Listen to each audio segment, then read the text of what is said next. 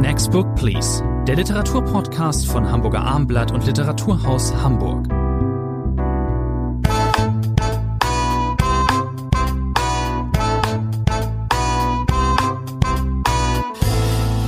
Die neue Folge. Wir sprechen heute. Wir, das sind Rainer Morris, Literatur aus Hamburg und ich, Thomas Andri. Wir sprechen heute über drei Titel in bewährter Form, über Lise Spitz, neuen Roman Ich bin nicht da, über hm, Claude Sulzers Doppelleben und über Dominik Barthas Roman Tür an Tür. Letzterer ist bei Schollner erschienen, dieses Bit erscheint beim Fischer Verlag und ähm, Sülzer bei Galliani in Berlin. Richtig, Herr Moritz, ne? Völlig korrekt. Wir haben heute eine Ausgabe, ist mir jetzt eben nochmal aufgefallen, da geht's ja relativ viel um Krankheit. Also, äh, und zwar ganz schön äh, derbe teilweise, zum Beispiel über Lise Spitt. Um was geht's in dem Roman, Herr Moritz? Ja, wenn man das so einfach sagen könnte. Vielleicht erst ein Wort zur Autorin. Lise Spitt Sehr gerne. ist berühmt geworden. Sie ist 1988 in Flandern geboren, also eine belgische Autorin.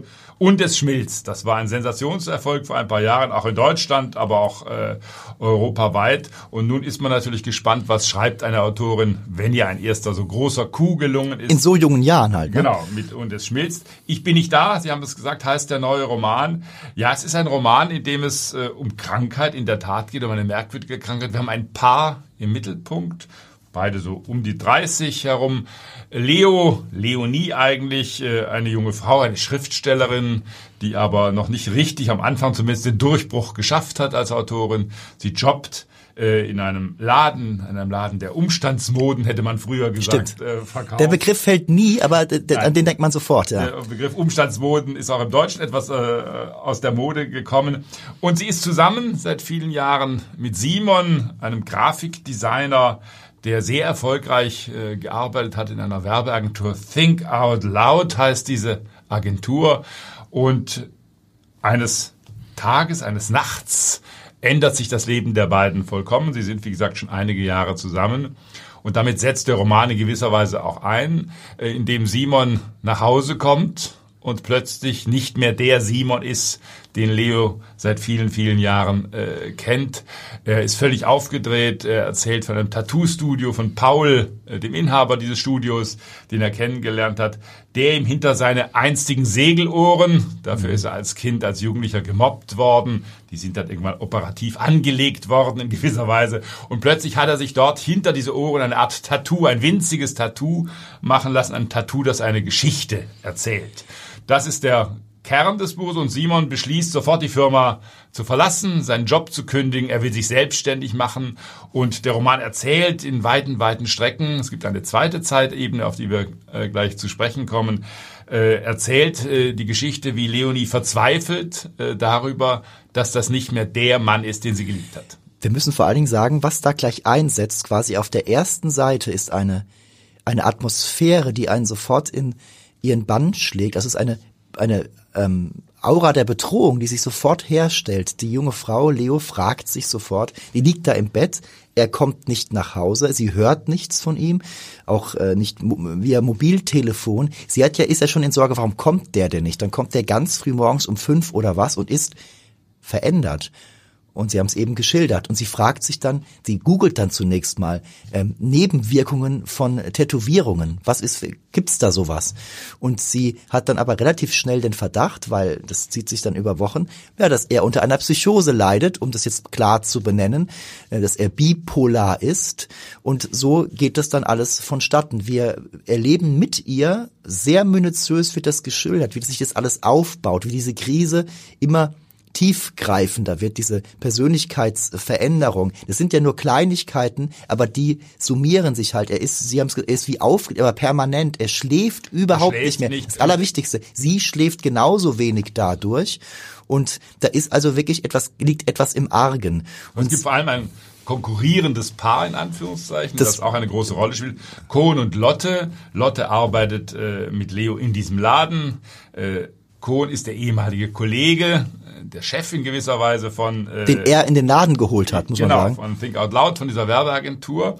Und äh, wir haben ja gerade die Krankheit schon ein bisschen angedeutet, unter der Simon leidet und sie äußert sich vor allem in einer völligen Paranoia. Das heißt, alles, Absolut. was äh, Simon sieht, sieht er als Zeichen des Angriffs auf sich. Wunderbare Szenen in Anführungszeichen. Da ist ein Bauwagen äh, vor äh, dem Haus, in dem äh, Leo und äh, Simon wohnen. Da sind Bauarbeiter, gehen ihrer Arbeit nach und er beobachtet diesen Wagen, ist felsenfest äh, davon überzeugt, äh, dass dort Kohn was installiert hat, Kameras installiert hat, Fernrohre installiert, um ihm zu schaden. Und alles, was ihm widerfährt, egal ob das Zahlensymbole sind, es wird Scrabble gespielt und auch das, was dort im Scrabble an Wörtern gelegt wird, alles ist für Simon ein Indiz dafür, dass die Welt sich gegen ihn verschworen Und wie schlimm ist das, du seine Partnerin, die ihn teilweise covern muss, die das abfedern muss, die dann in diesem Scrabble-Spiel, Sie haben es beschrieben, das sind dieses Pärchenabend, Lotte ist schwanger, ein wichtiges Motiv, wird später auch eine große Rolle spielen, wenn dieses Baby da ist.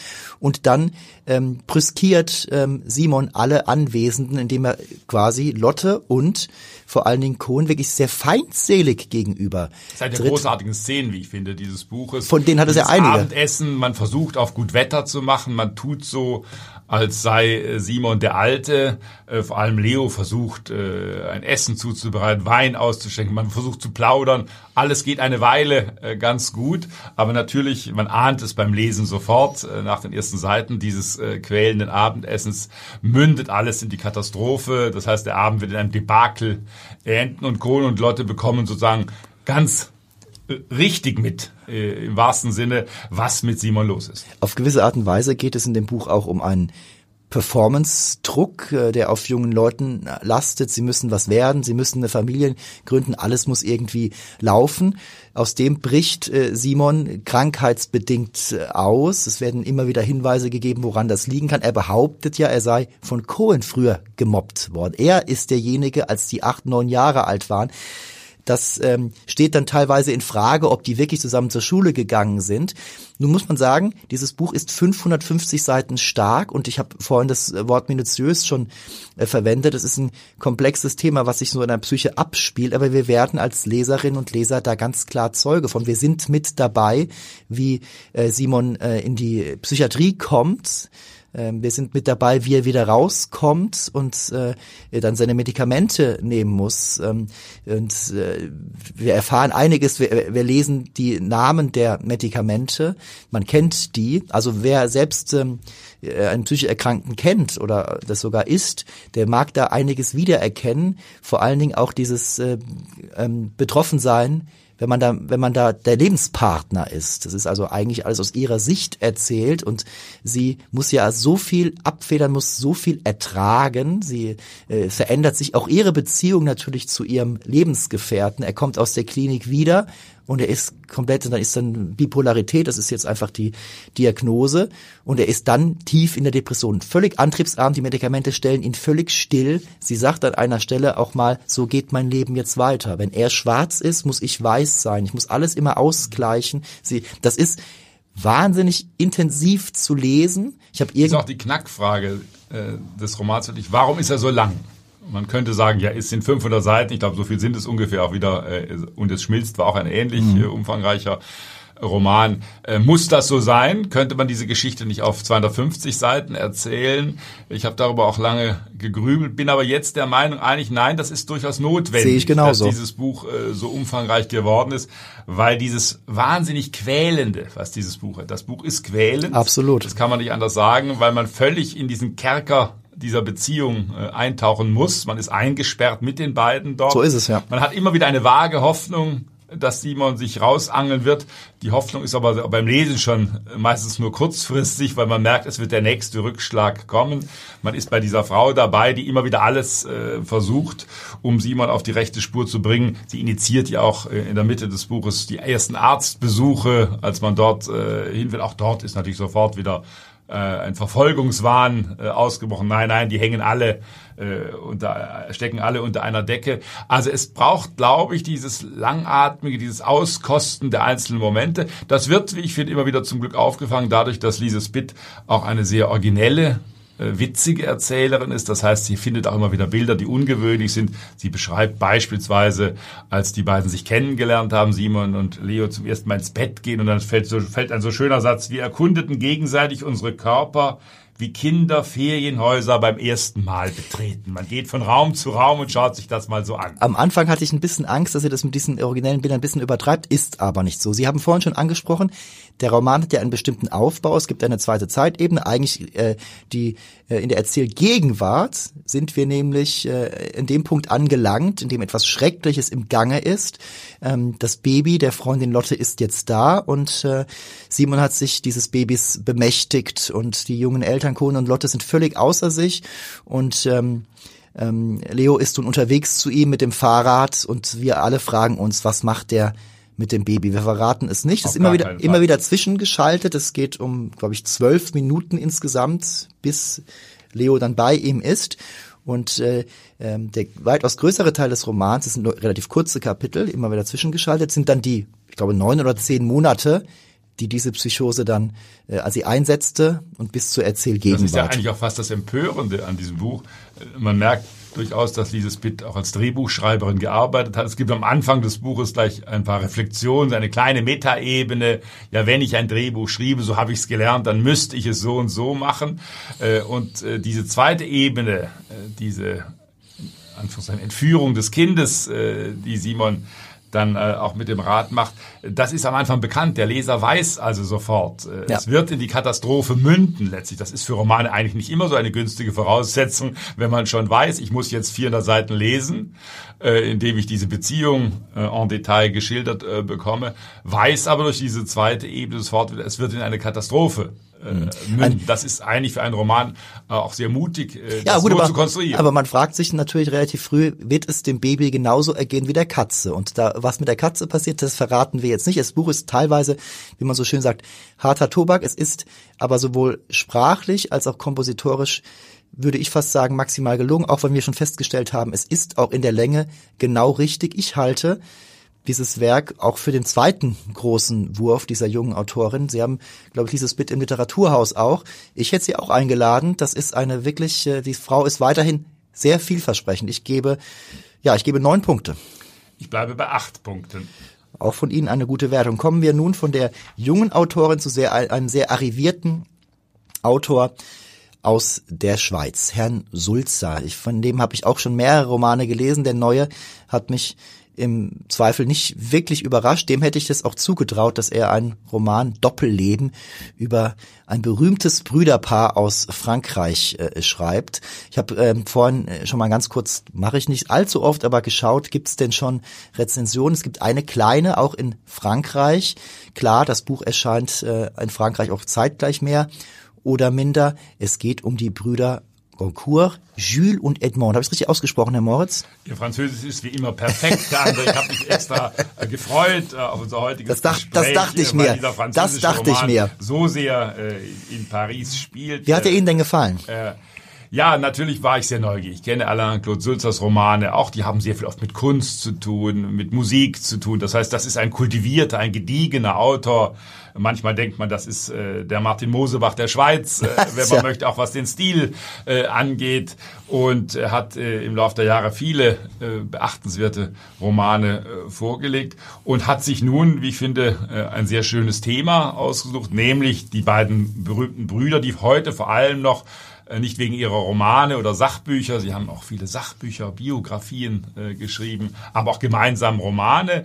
Äh, die sind heute kaum äh, noch lieferbar im Deutschen. Die Übersetzungen Germini Lacerteux, das ist der das spreche ich nicht aus. Dienstmädchen. Ich sage das gerne nochmal. Germini Lacerteux äh, erschien. Die letzte deutsche Übersetzung stammt, glaube ich, aus den 20er Jahren. Also man hat nie mehr versucht, Edmond Jules de Goncourts Romane neu zu beleben im Deutschen. Aber sie sind Figuren, große Figuren des literarischen Lebens äh, im Mitte des 19. Jahrhunderts gewesen, vor allem durch ihre Tagebücher. Genau, das war wohl auch hier eine wichtige Rolle, die der Verleger Haffmanns äh, vor einiger Zeit in einer Großaktion äh, komplett aufgelegt hat. Tagebücher, die zu Lebzeiten der Goncourts nur zensiert erschienen. Ich habe es mir nicht zugelegt, lieber Herr Moritz. Ich freute mich schon, Ihnen das zu erzählen. Ab und zu, wir Bibliophilen, weiß nicht, ob es Ihnen genauso geht, man schleicht ja ab und zu um irgendwelche Großprojekte mal rum. Man möchte vielleicht die göttliche Komödie in irgendeiner speziellen Ausgabe besitzen oder die Thomas Mann Tagebücher, wie auch immer.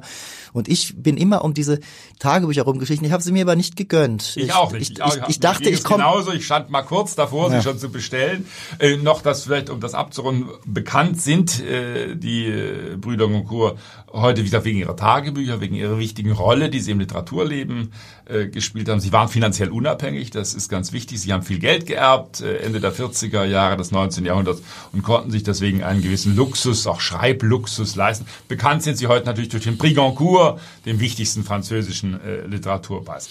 Was macht Sulzer? Er erzählt äh, die Geschichte dieser beiden Brüder. Indem er die Tagebücher vorher gelesen hat, natürlich. Er hat Tagebücher gelesen. Ich, wir könnten das, das wird ein Thema einer Masterarbeit sein, das genau zu vergleichen.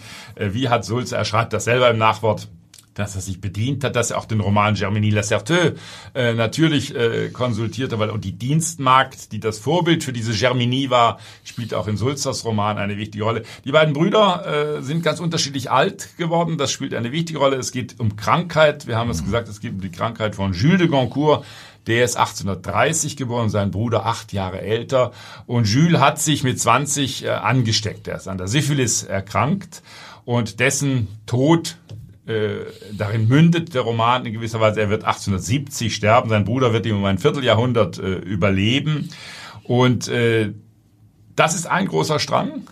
Diese Geschichte der beiden Brüder, wo leben sie? Äh, sie sind umgezogen, das spielt eine wichtige Rolle. Sie dachten, wir haben es in Paris zu laut. Da hat Monsieur Sachs gewohnt, der Erfinder des Saxophons. Da war es wahnsinnig äh, lärmend. Und dann ist man nach Auteuil gezogen. Das ist ein Vorort äh, von Paris der damals gerade frisch eingemeindet war. Dort ist übrigens auch Marcel Proust äh, geboren, in Auteuil. Man dachte, dort in Auteuil ist es herrlich, da leben wir auf dem Lande. Ein Trugschluss, da ist es noch lauter, ganz unterschiedliche Lärmgeräusche begleiten das äh, Leben der. Man muss sagen, dass gerade Schül eben so ähm, lärmempfindlich ist. Das mag auch an seiner Krankheit liegen. Die Diagnose ist relativ klar, aber auch Edmond lässt das einfach nicht zu. Man lästert oder man nicht lässt, man redet über die Syphilis war damals eine sehr bedrohliche, reale Krankheit, hatten viele Zeitgenossen. mit Prostituierten genau und ähm, man redet äh, darüber auch unter den Brüdern. Andere haben das, aber Schül darf es auf gar keinen Fall haben. Seine Krankheit ist eine geistige ästhetische Überhitzung, so wird so erklärt, dass eine Edmund, Erschöpfungskrankheit. Erschöpfungskrank haben ja permanent geschrieben, gemalt äh, und sich mit den Künsten auseinandergesetzt, haben Salons besucht. Stellen Sie mal vor, wir zwei könnten das wahrscheinlich nicht zusammen. Es können die allerwenigsten so fruchtbar und ertragreich zu arbeiten. Die beiden haben das alles zusammen gemacht. Es ist eine symbiotische Beziehung, das ist, äh, diesen Begriff muss ich jetzt einfach verwenden, das weiß man aus der Literaturgeschichte. Die beiden waren sich in innigster Zuneigung zugetan, haben sich teilweise auch die Frauen geteilt. Die eine, Gott sei Dank nicht, sonst wäre Edmund wahrscheinlich auch erkrankt. So, und äh, die haben schon angesprochen, es gibt äh, diese Gegenwelt, äh, gewissermaßen die proletarische Gegenwelt zu diesem hochbürgerlichen Hochwohlgeborensein. Das ist Rose, Rose, Rose, Rose, Rose. Rose. Das ist äh, eine ganz einfache Frau, die dort, glaube ich, von der Mutter noch angestellt wurde ähm, und die ganz äh, rabiat schlecht kocht und trotzdem äh, sich allergrößter Beliebtheit erfreut bei dem Bruderpaar. Sie gehört einfach zum Hausstand dazu. Sie ist beständig wie ein Möbelstück, wie so. es an anderer Stelle mal heißt. Nein, diese Rose, das ist der äh, ja, zweite Strang. Ich, das ist nicht die richtige Bezeichnung, aber das zweite große Motiv, die zweite große Person neben den beiden Brüdern in diesem Roman. Deren Leben bekommen wir en Detail äh, erzählt. Äh, eine junge Frau, die es sehr schwer hatte, sehr früh vergewaltigt äh, worden ist, äh, schwanger geworden ist, das Kind äh, verloren hat, sich in einen Pfarrer äh, verliebt, sich dann in einen äh, späteren Handschuhmacher verliebt, der sie völlig ausnimmt. Das heißt, die, obwohl sie nicht viel Geld hat, äh, sie spendiert ihm quasi ein Handschuhgeschäft. Äh, also wir erleben dieses schwere Leiden. Sie wird auch da wieder schwanger von diesem Handschuhmacher. Die Tochter äh, Louisette kommt aufs Land. Äh, auch die Tochter äh, wird nicht lange leben. Also eine Elendsgeschichte, eine Leidensgeschichte. Man erträgt es kaum. Und sie wird, die Brüder äh, behandeln sie auch wie ein Möbelstück. Äh, sie schätzen sie sehr, obwohl sie, das sind übrigens teilweise sehr komische Szenen in diesem Buch, grauenvoll äh, kocht. Äh, die Nachfolgerin äh, wird dann viel besser kochen. Da erleben wir am Anfang eine sehr schöne Szene, wo Froschschenkel ja. werden. Die stärkste Froschschenkel-Szene der Literatur. Nein, aber diese Rose wird dann, weil sie in Geldnöten hat, auch ihre Dienstherren bestehlen. Äh, und das alles werden die beiden äh, Brüder Goncourt erst später herausfinden. Aber es wird ihnen egal sein. Sie werden am Anfang schockiert sein. Sie haben ja diese Rose als Vorbild genommen für diesen berühmten Roman. Sagen Sie noch mal den Titel, Herr Moritz. Und ähm, Germanie la Certeux. Und ähm, Sie finden dann nach dem Tod, äh, den Sie, äh, Sie haben ihn den Tod begleitet, haben sie ins Krankenhaus gefahren und äh, haben mit ihr gebibbert, haben sie sogar noch mit auf eine, äh, auf die, aufs Land genommen, damit sie sich dort erholt. Auch eine schöne Szene, was heißt schön ist sie überhaupt nicht.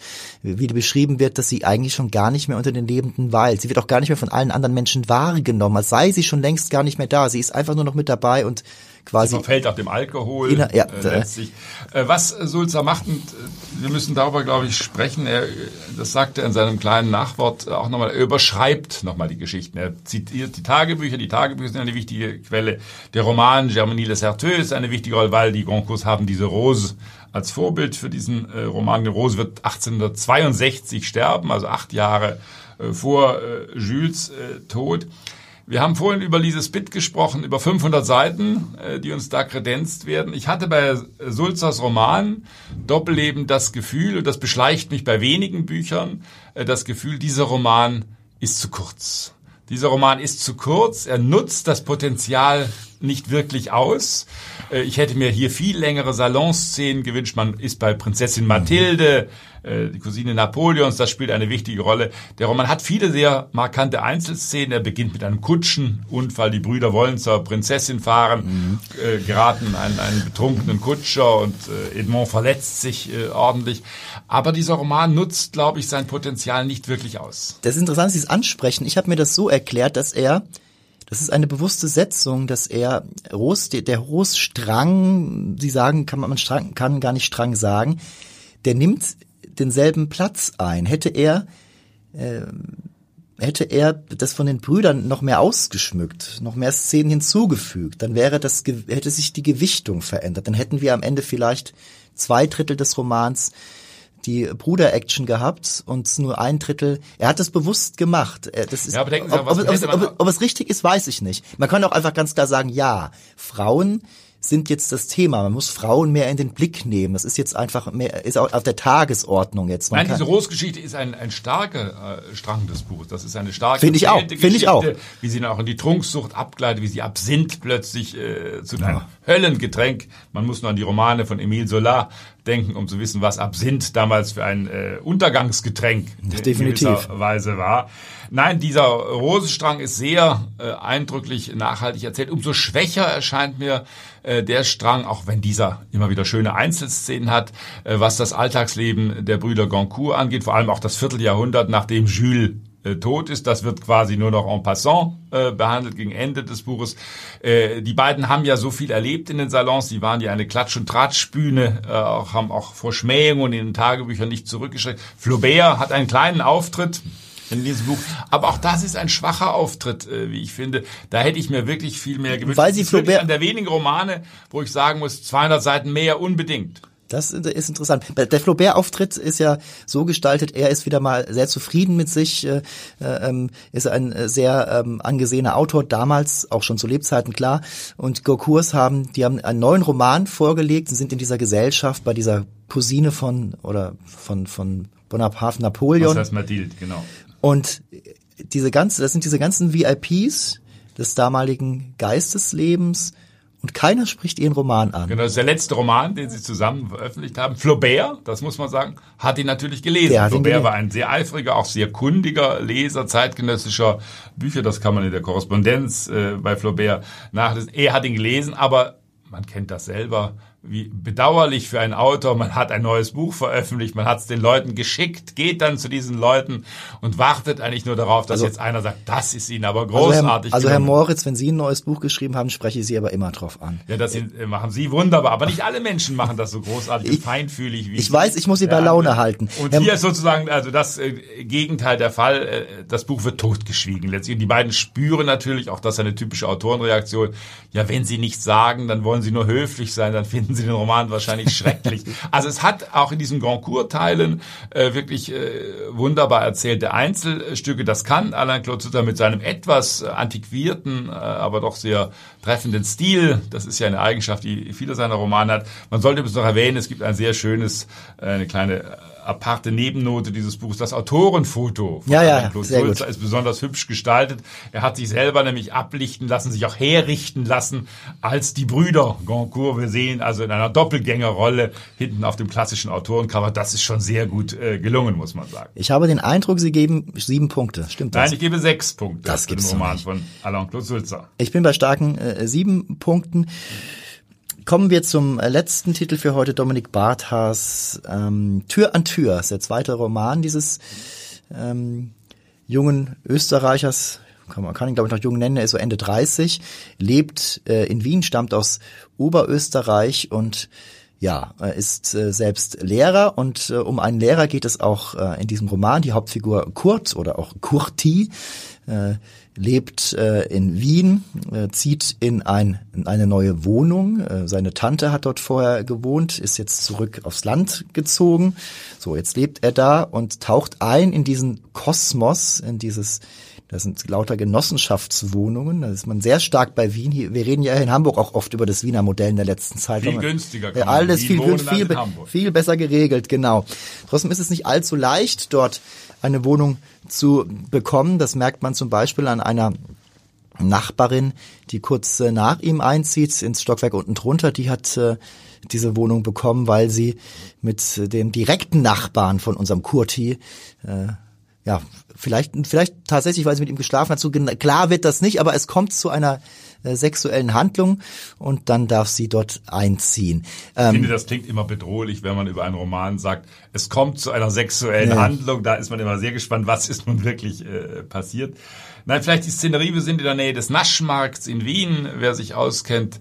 Und äh, es ist ein Mietshausroman. Äh, Dominik Bartha ist beileibe nicht der Erste, der einen Mietshausroman geschrieben hat, weil Mietshäuser sind natürlich wunderbare Gelegenheiten für Romanciers, verschiedene Geschichten äh, zu erzählen die äh, sogenannte Anonymität der Großstadt auch aufzulösen, indem man Beziehungen herstellt zwischen den Mietsparteien. Äh, also ein klassisches Motiv, immer wieder gern genommen in der Literatur, um auch Gesellschaft abzubilden. Und äh, unser Held Kurt, äh, Ende 20, äh, Lehrer, nicht an irgendeinem Gymnasium, das ist ganz wichtig, sondern an einer Abendschule, einer Art Handelsakademie. Da hat er es auch nicht ganz einfach. Aber er ist selig, er hat diese erste Wohnung. Diese Seligkeit hört schnell auf, denn hellhörig ist es dort. Sehr hellhörig ist in diesem Haus. Und der Nachbar, Paul Drechsler, 30 Jahre älter äh, als äh, Kurt, äh, macht viele Geräusche. Und diese Geräusche, ob das nun der Toilettengang ist, ob das äh, alle möglichen Verschiebeaktionen in der Wohnung sind, alles. Äh, Vor allen Dingen ein Husten. Wir sind hier wieder bei dem Thema Krankheit. Dieser Paul Drechsler wird im Laufe der Handlung, oder ist da auch schon krank. Er wird dann noch viel kränker. Das spielt eine Rolle.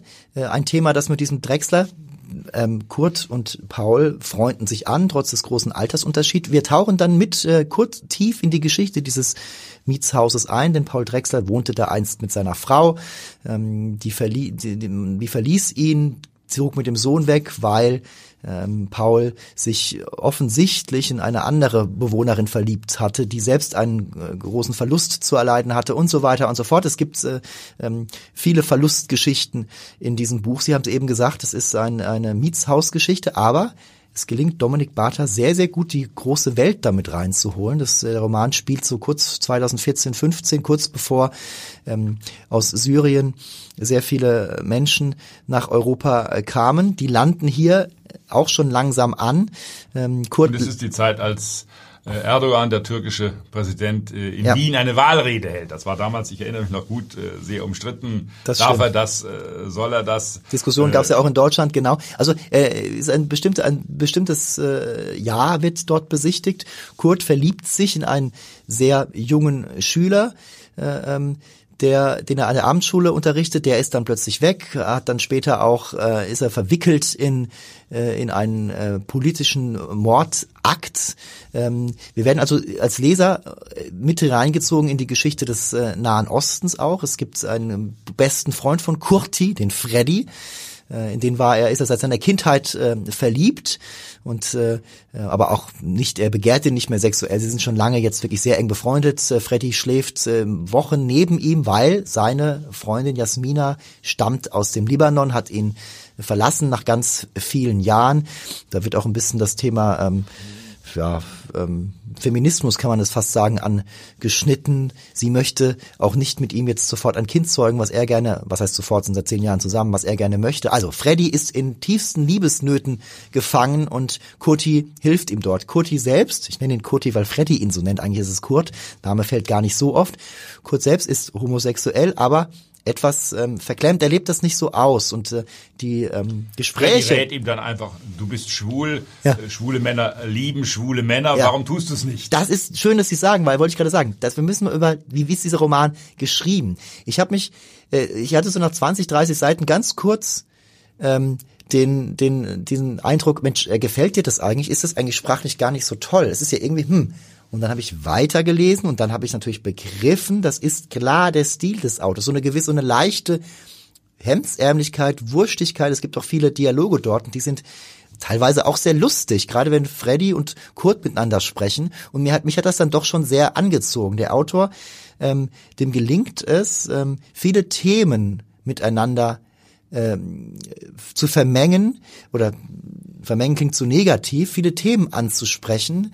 Ähm, wie oft werden die Themen dialogisch verhandelt äh, von den Auftretenden und diese Dialoge sind einfach, finde ich, teilweise sehr oft sehr gelungen. Sie sind ein sehr wohlmeinender Mensch, äh, lieber Herr André. Äh, ich habe Ihnen gerade interessiert zugehört, als Sie die ganzen vielen Motive und Themen des Romans aufgelistet haben. Es sind, glaube ich, gut 200 Seiten äh, dieser Roman. Auch das ist kein, keine Schwäche des Romans. Ist der Roman vollgestopft mit viel zu vielen das äh, ich, Themen. Sie haben diese politische Ebene erwähnt, wir haben diese Libanon-Geschichte, wir haben äh, den verehrten Schüler, der aus dem Irak stammt, wir haben Erdogans Besuch, wir haben die Flüchtlingsthematik, dann geht Jasmina auch noch nach San Francisco, das haben wir auch noch, dann gibt es das eine Ärzte-Szenerie, sozusagen Frederik ist Arzt und Regina, die haben wir noch gar nicht so wirklich erwähnt, auch das eine Hausbewohnerin, äh, die es mal mit dem und mal mit dem hat, äh, ein Auf streikender Stern äh, der medizinischen Szene hier in Also der Roman ist äh, unglaublich gefüllt. Äh, Sie haben diese Mordszenerie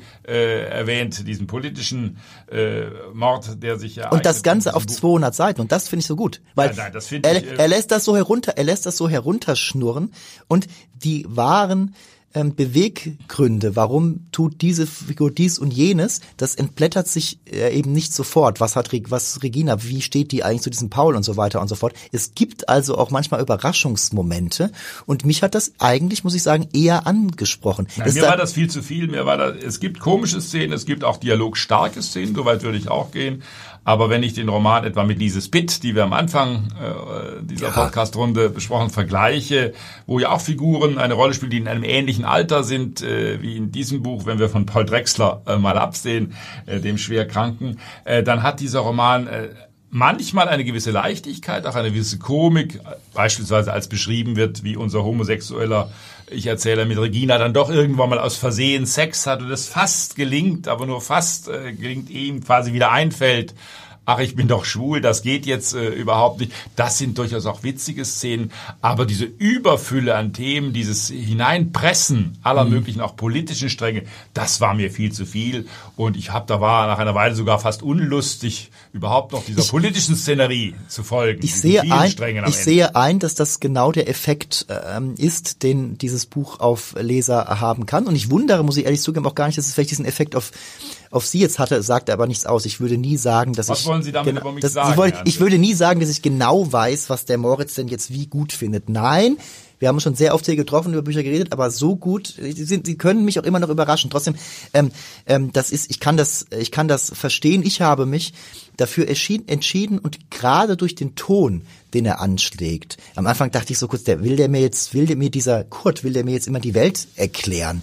Oder Dominik Bartha durch seine Figur Kurt.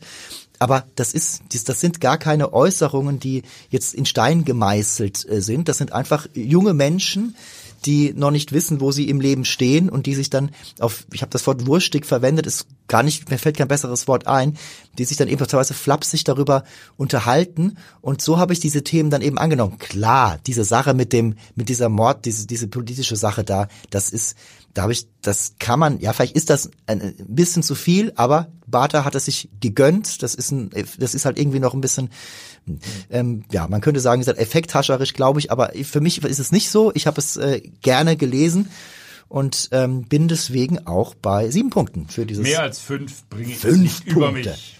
Gut, dann haben wir wahrscheinlich äh, nur zwei klare Empfehlungen und eine halbe Empfehlung in dieser Ausgabe, liebe Zuhörerinnen und Zuhörer. Das war die neueste Ausgabe von Next Book Please. Wir wünschen wie immer gutes Lesen und freuen uns, wenn Sie auch das nächste Mal dabei sind.